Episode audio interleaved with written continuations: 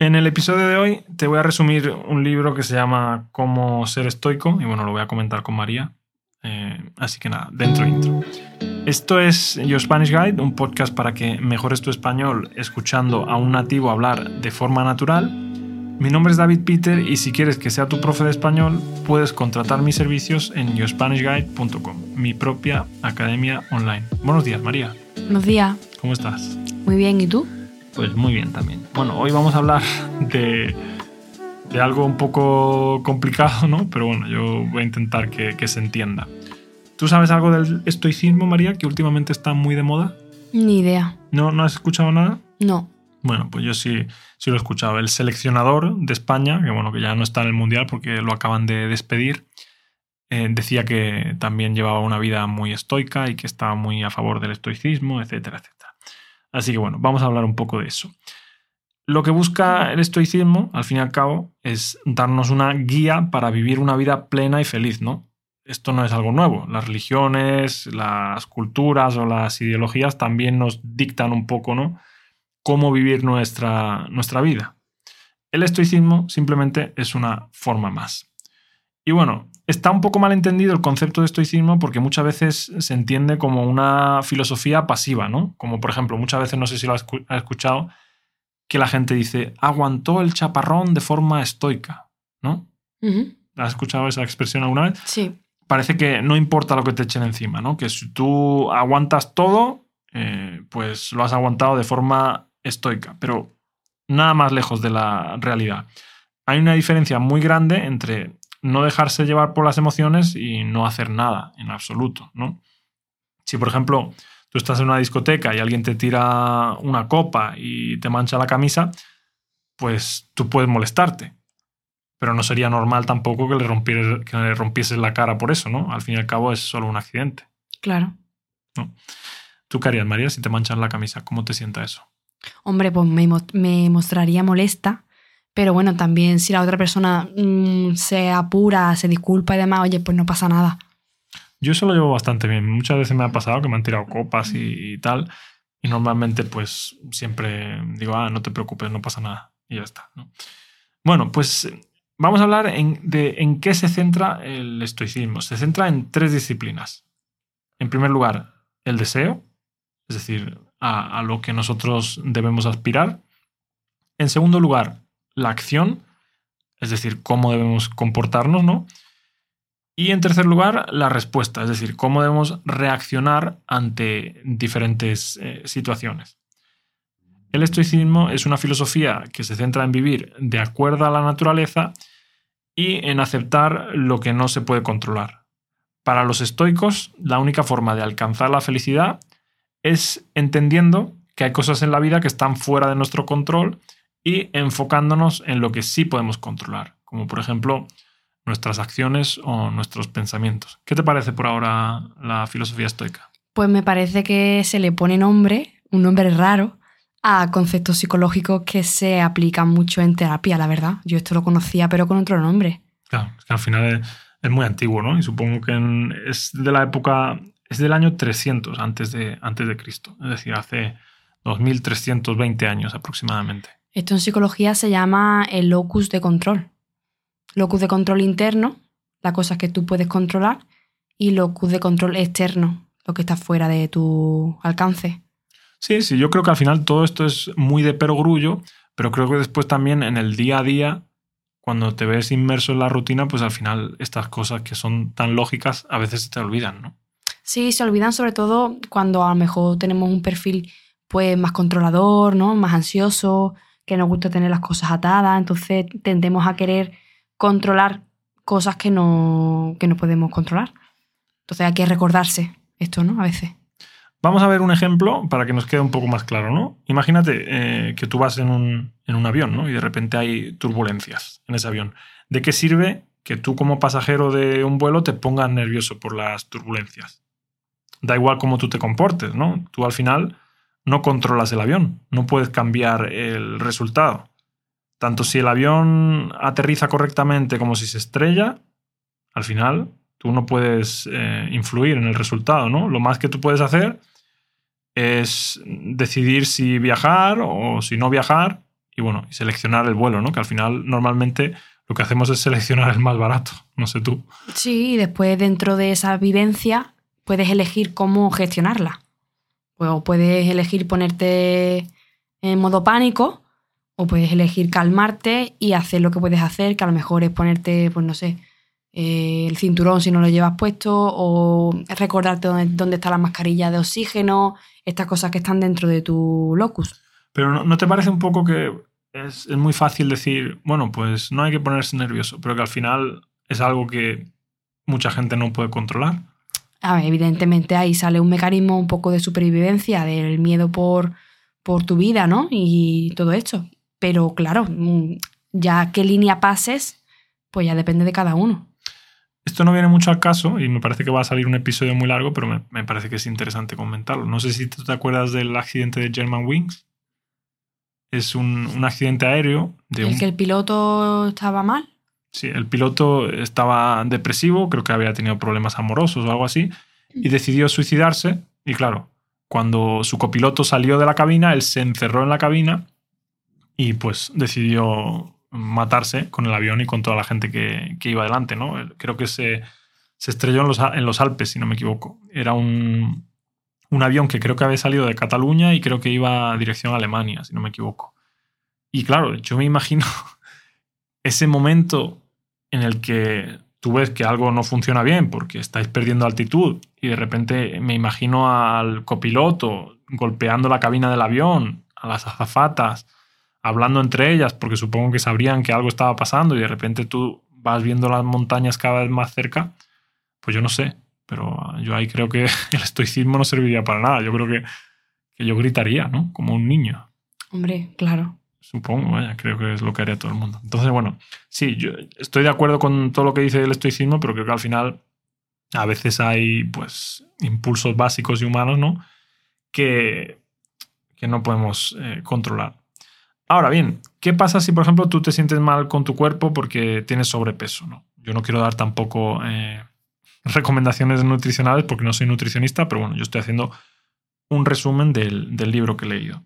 Bien, ¿qué pasa si te sientes mal con tu cuerpo porque tienes sobrepeso? Pues ahí realmente sí que tienes algo de control, ¿no? Tú puedes, pues, comer de forma saludable, puedes hacer algo de ejercicio y puedes intentar no llevar una vida sedentaria. Tal vez eso no haga que tú tengas el cuerpo de Cristiano Ronaldo, pero por lo menos ya has actuado sobre las variables que tú sí podías controlar, ¿no? Y eso, en cierta medida, es ser estoico. No sé qué te parece. sí. ¿Estás de acuerdo? Vale. Para los estoicos, la salud o la riqueza eran preferibles a la enfermedad o a la pobreza. No obstante, no eran su objetivo en vida. Para ellos, la virtud moral era el objetivo. Y bueno, ¿En qué se basaba la virtud para ellos? Pues se basaba en cuatro aspectos. Templanza, que yo creo que esto a mí me hace falta un poco, ¿no? Sí. Valor, justicia y sobre todo sabiduría. La templanza, pues la podemos entender como el control de los deseos, ¿no? ¿Tú crees que yo no tengo mucha templanza, María? No entendía yo la templanza como el control de los, de los deseos. Sí, en yo, el... yo pensaba que era más bien, o tengo la idea, ¿no? De que es más bien el control pues de, de, las, de las emociones intensas, ¿no? Del temperamento, de, no sé, de este pronto así de carácter. En el libro de lo que te habla es de, por ejemplo, del control de los impulsos en el sentido de si tú estás soltero y, por ejemplo, vas a escribirle a una mujer casada, pues no hacer eso, ¿sabes? Es un ejemplo que pone en el, en el libro, pero bueno. Supongo que hay muchos más ejemplos. Bien, el valor. El valor es algo así como la gasolina mental para los momentos difíciles, ¿no? Yo lo veo así como cuando estás en el CrossFit y quieres tirar la toalla porque ya no puedes más, pues hay que tener un poco de, valor, ¿no? Para esos momentos difíciles, ¿no? A lo mejor no, no es un tema de fatiga en un entrenamiento, sino puede ser, yo qué sé, al valor como valentía, entonces. Sí, exactamente, como valentía, como cuando las cosas se, ponen difíciles, apretarse los machos, ¿no? Como se dice aquí en, español. ¿Qué, cómo explicarías lo que es apretarse los machos, María? Es que no es una expresión que yo utilice mucho, la verdad, no, tengo ni idea.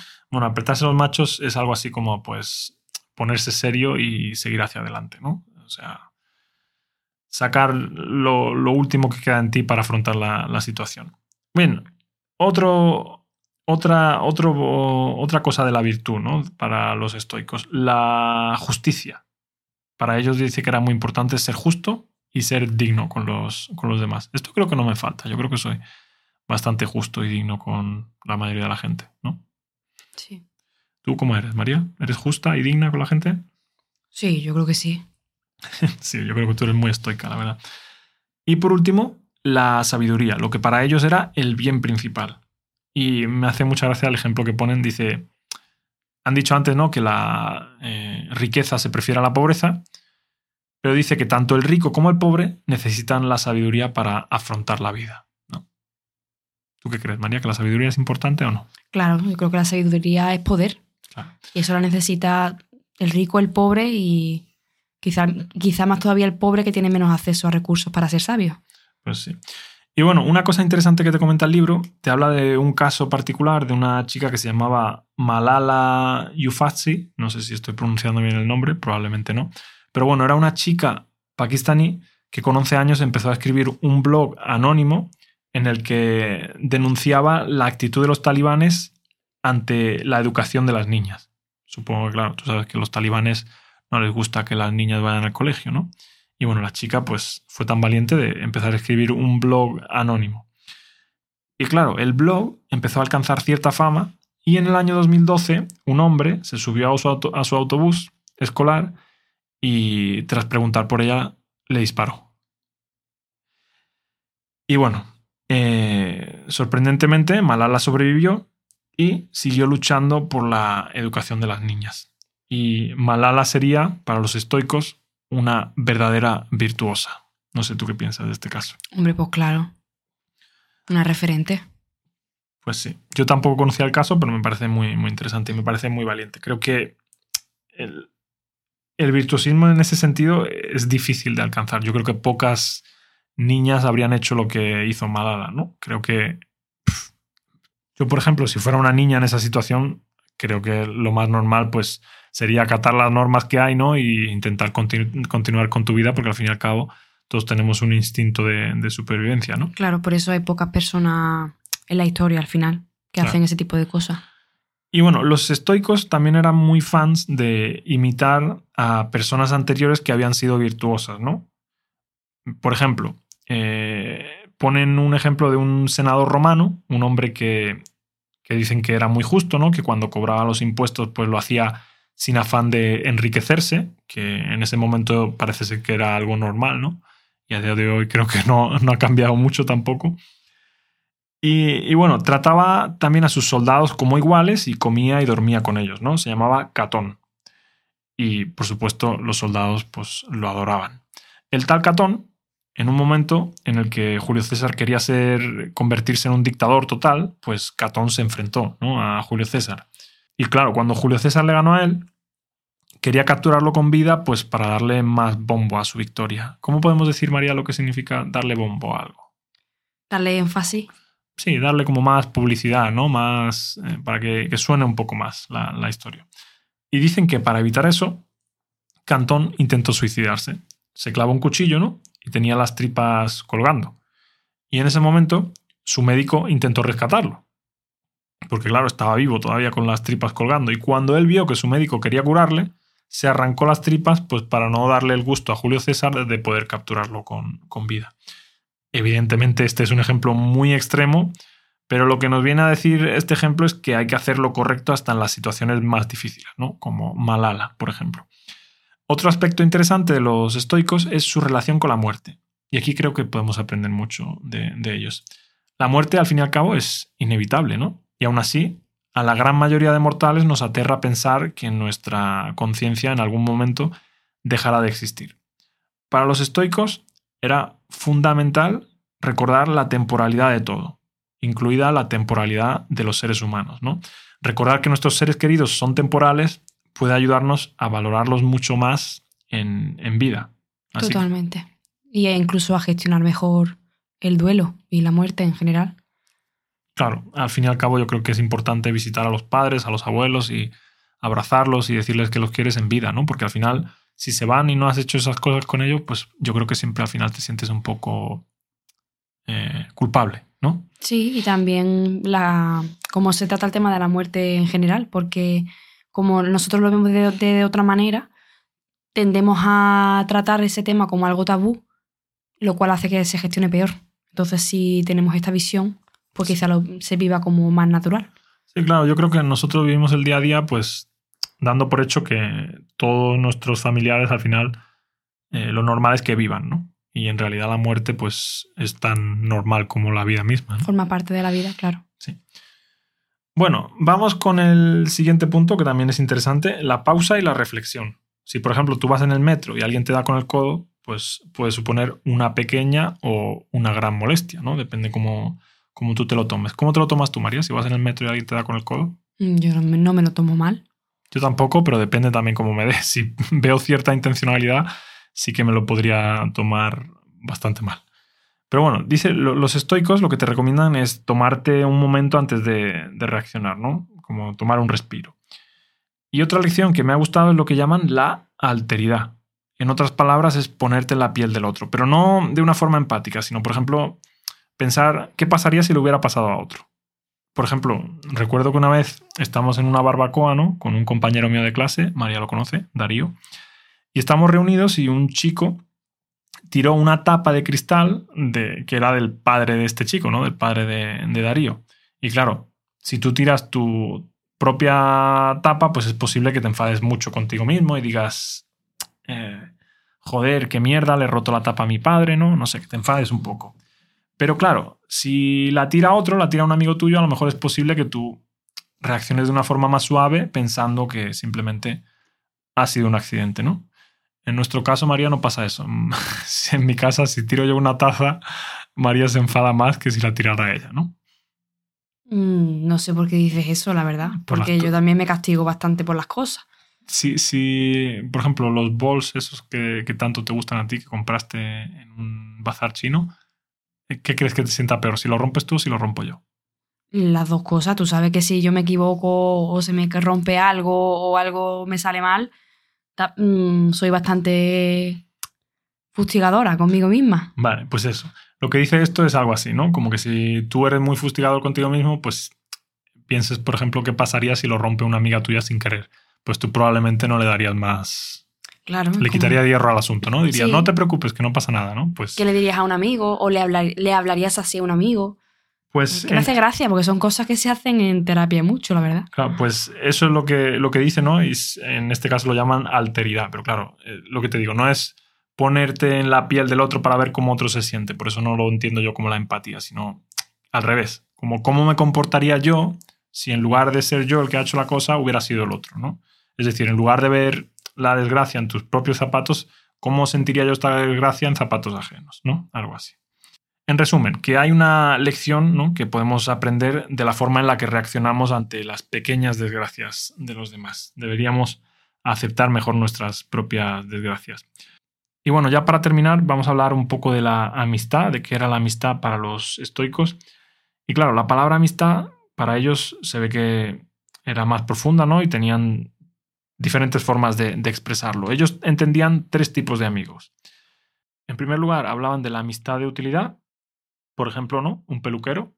Tú vas siempre a tu peluquero y tienes en cierto modo una amistad con él. Pero claro, es una amistad al final en la que hay una transacción, ¿no? Tú vas ahí eh, porque él te corta el pelo bien y él te atiende pues porque tú le das algo de dinero. Habláis y parece que hay una relación de amistad, pero realmente no es una relación de amistad, ¿no? Para los griegos eso era una relación de amistad de utilidad, le llamaban. Eh, después es- está la amistad de placer, ¿no? Que son a lo mejor amigos con los que tú juegas al pádel o vas los domingos a montar en bici, ¿no? No sé si tú tienes ese tipo de amigos, María. Sí, eso es lo que yo entiendo como amistad en realidad. Vale, pues después hay una amistad más profunda que es lo que se llama amistad de la buena y son personas con las que encontramos una afinidad personal y que no hay un interés mutuo, es decir, no vas con ellos porque eh, comparten el mismo hobby que tú o no vas con ellos porque te corten el pelo, sino que vas simplemente con ellos porque Ah, no, pues mi concepto de amistad es ese, pero con el otro, con el anterior, una, me- una mezcla de los dos. Vale, pues no, el otro, el otro es diferente. El otro, por ejemplo, en el caso de tu padre, sería los chicos con los que va a jugar al fútbol a veces, que no son sus amigos, no se junta con ellos a diario. O bueno, digamos otro ejemplo. Una persona que juega al pádel los martes con un grupo con el que siempre juega al pádel, ¿no? O tu madre con el yoga, por ejemplo. ¿Sí? Vale. Pues eso, tu madre no tiene amistad con la gente del yoga, pero sí que tiene una relación, ¿no? Ujú. Parten un hobby, van allí, hablan y tal. Sí, la gente del CrossFit, por ejemplo. Exactamente, algo así. En nuestro caso sería la, la gente del CrossFit. Y bueno, eh, lo, lo otro es la amistad de la buena, ¿no? Personas con las que tú tienes afinidad y quedas con ellas no porque compartan el mismo hobby que tú, no porque te corten el pelo, sino simplemente porque hay Un eh, vínculo personal. un vínculo personal, exactamente. Y por último, para terminar, según Epíteto, decía que, que hay que hablar menos de gladiadores, deportes y comidas. Claro, en esa época había gladiadores, ¿no? Ahora pues es el boxeo, es el fútbol, es, yo qué sé, las celebrities de Estados Unidos, ¿no? O los cotilleos de aquí, de los famosos de, España. Y bueno, dice que había que hablar menos de esas cosas, o de las comidas y las cosas así que son banales, y dice que había que hablar más de las cosas importantes. ¿Y cuáles son las cosas importantes para los estoicos? Pues para el estoicismo la- lo importante es la búsqueda del virtuosismo. En fin, lo vamos a dejar aquí. María, no sé si quieres añadir algo. ¿Te parece que el estoicismo es una nueva forma de... Bueno, realmente no es nueva porque es más antigua que la psicología moderna, Desde luego. pero ¿te parece que se ha puesto de moda conceptos fashion que ya existían en, en- en psicología? No, no creo que se hayan puesto de moda, ¿no? Sí, el ¿Tú crees que estoicismo, el estoicismo en, en el mundo del emprendimiento, que yo estoy un poco más en el mundo del marketing y el emprendimiento, sí que está bastante de moda. Bueno, yo creo que eso que quizá pues se han revivido algunos conceptos psicológicos, se han puesto dentro del mismo saco bajo un título, pero bueno, son conceptos de la psicología, creo que son saludables, la verdad. Pero ten en cuenta que el estoicismo estaba antes que la, que la psicología. Sí, sí. 2.300 años de, de esta filosofía de vida, vaya, que me parece muy, muy interesante. En fin, eh, muchas gracias a todos por estar ahí, por darme amor en las redes sociales, especialmente a los estudiantes de yourspanishguide.com. No podría hacer esto sin vosotros. Y si queréis contratar mis servicios, pues podéis visitar mi página web, yourspanishguide.com. Y bueno, muchas gracias a ti, María. Placer. Nos vemos en el próximo episodio, que será mañana, en el que voy a continuar con la entrevista que le hice al profesor English with Mike. Hasta entonces, que tengáis muy buen día. Adiós.